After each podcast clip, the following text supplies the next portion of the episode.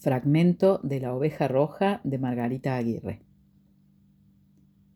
Quiero ser yo, aquella que desciende de padres de la patria y que mis tías mueren jugando a las muñecas, aquella que tiene ganas de ser loca, de saber el lugar exacto de los delirios, de no ocuparse más de ti, que no sabes lo que quieres, que lo que quieres es la tranquilidad, ser bueno, hacer buena letra, no emborracharse en los bares, ser más que aquel padre famoso, pero tampoco estás seguro de que sea eso lo que quieres.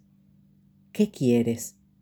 No está aquí para preguntártelo, y no me importa que no estés. Ya nada me importa, nada, solo ser yo misma, purificada, no para dedicarme a un hijo, sino para dedicarme a mis contemplaciones, mi locura, a los espejos, a las sales, a atormentar carniceros que nunca entienden nada, a subirme a los trenes, a ser María, simplemente María, como la novela de TV que veía la mucama. Y todo me sale bien. Tú te fuiste y nunca más supe de ti. Al fin sola. Decirle al carnicero, no me pregunten más por el Señor, estoy sola, sola para nada, para encontrar lo que nunca perdí, mis ganas de perderme. Adiós, caballero de fina estampa, hombros redondos, suntuosos.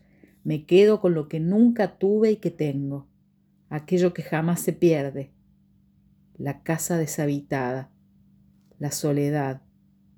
Linda palabra siempre que se pueda compartir con alguien.